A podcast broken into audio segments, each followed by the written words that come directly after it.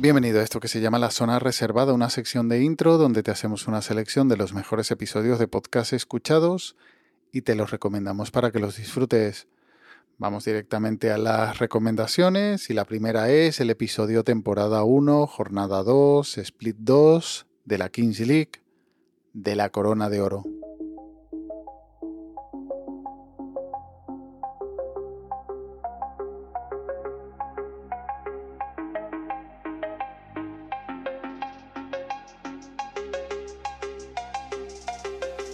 La Corona de Oro.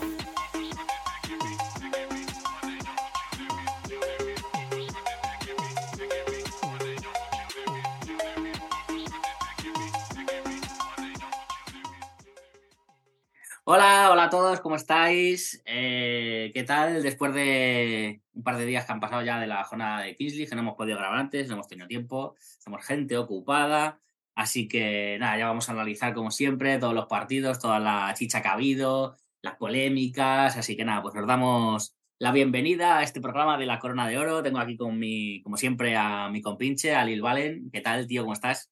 ¿Qué tal, Jota? ¿Qué tal? ¿Cómo estás? ¿Qué tal a todos? ¿Cómo estáis?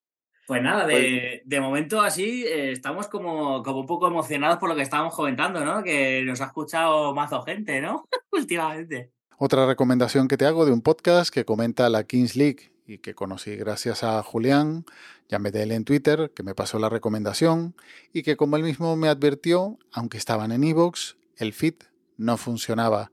Y así se lo comenté en el penúltimo episodio a, a los chicos de la, de la Corona de Oro, pero debía de ser un error de Evox porque en un par de días pues ya estaba corregido y ahí ya lo incluí y lo escuché. Una charla de dos compinches comentando y diseccionando cada partido de cada jornada de la Kings League. Muy entretenida, larga, pero... Y claro, se va el tiempo. Sí, la verdad, macho, me ha sorprendido que... Sí, sí, yo, que- digo, que- yo- yo no me lo creo. Yo creo que eso es un bot. No puede ser. Que no se haya escuchado tanta gente, ¿sabes? No, no- no Hombre, es a ver. Lo que sí que echamos en falta es que comenten, tío. Que tienen que comentar ahí la Sí, gente. sí, yo hasta que no comente la gente no me lo voy a creer. Así Claro, que joder, que para, comenten. mí, para mí me escuchan 20 personas. ¿sabes? O sea que- Que los que vayan escuchando, pues que, que comenten cosas que no estén de acuerdo o que estén de acuerdo, que, que lo comenten ahí, joder, que A nosotros. ver, es verdad que hemos recibido eh, un comentario eh, en los últimos Sí. días de un, de, un, de un usuario que se llama No Soy Troll, así que nos, fiare- nos fiaremos de que, de que no es troll. Así que nada, pues, bueno, Sí. pues muchas gracias por el comentario y por las indicaciones y ya y lo que le hemos dicho, que investigaremos. La segunda recomendación es el episodio El vuelo del afgano de fuera del radar. Estamos a poco más de 30 kilómetros de Madrid, en la base militar de Torrejón de Ardoz, al este de la comunidad. Es agosto de 2021. Aterrizan varios vuelos procedentes de Islamabad y de Dubái. 17 aeronaves, en total 2.181 personas escapando de Afganistán. Pocas horas antes, los talibanes han vuelto a dominar por completo el país. Nos habéis rescatado la vida. Los Uno de los recién llegados es Uyad Ghaffari. En el aeropuerto de Kabul y en todo Esta es su voz, la de un joven afgano de 24 años que dejó su país en busca de libertad. Su familia y él aterrizaron en Madrid el sábado 26 de agosto del año 2021 a las 8 de la tarde.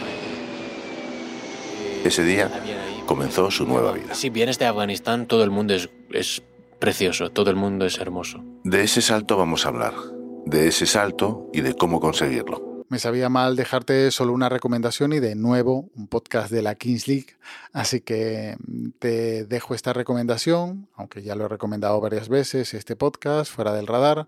Este episodio pues tenía una historia que, mm, aunque es como las habituales de ellos, duras pero esperanzadoras, creo que tenía un toque distinto y, como suelo decir, es un episodio muy recomendable. Mucho antes de querer ser dentista, Uyed Ghaffari creció como tantos otros niños soñando ser futbolista. Mi equipo favorito es el Manchester United, pues a mí me gustaba desde siempre David De Gea. Se veía con ¿En guantes y vestido de rojo. Es decir, eh, que yo jugaba eh, casi a un nivel bastante bien.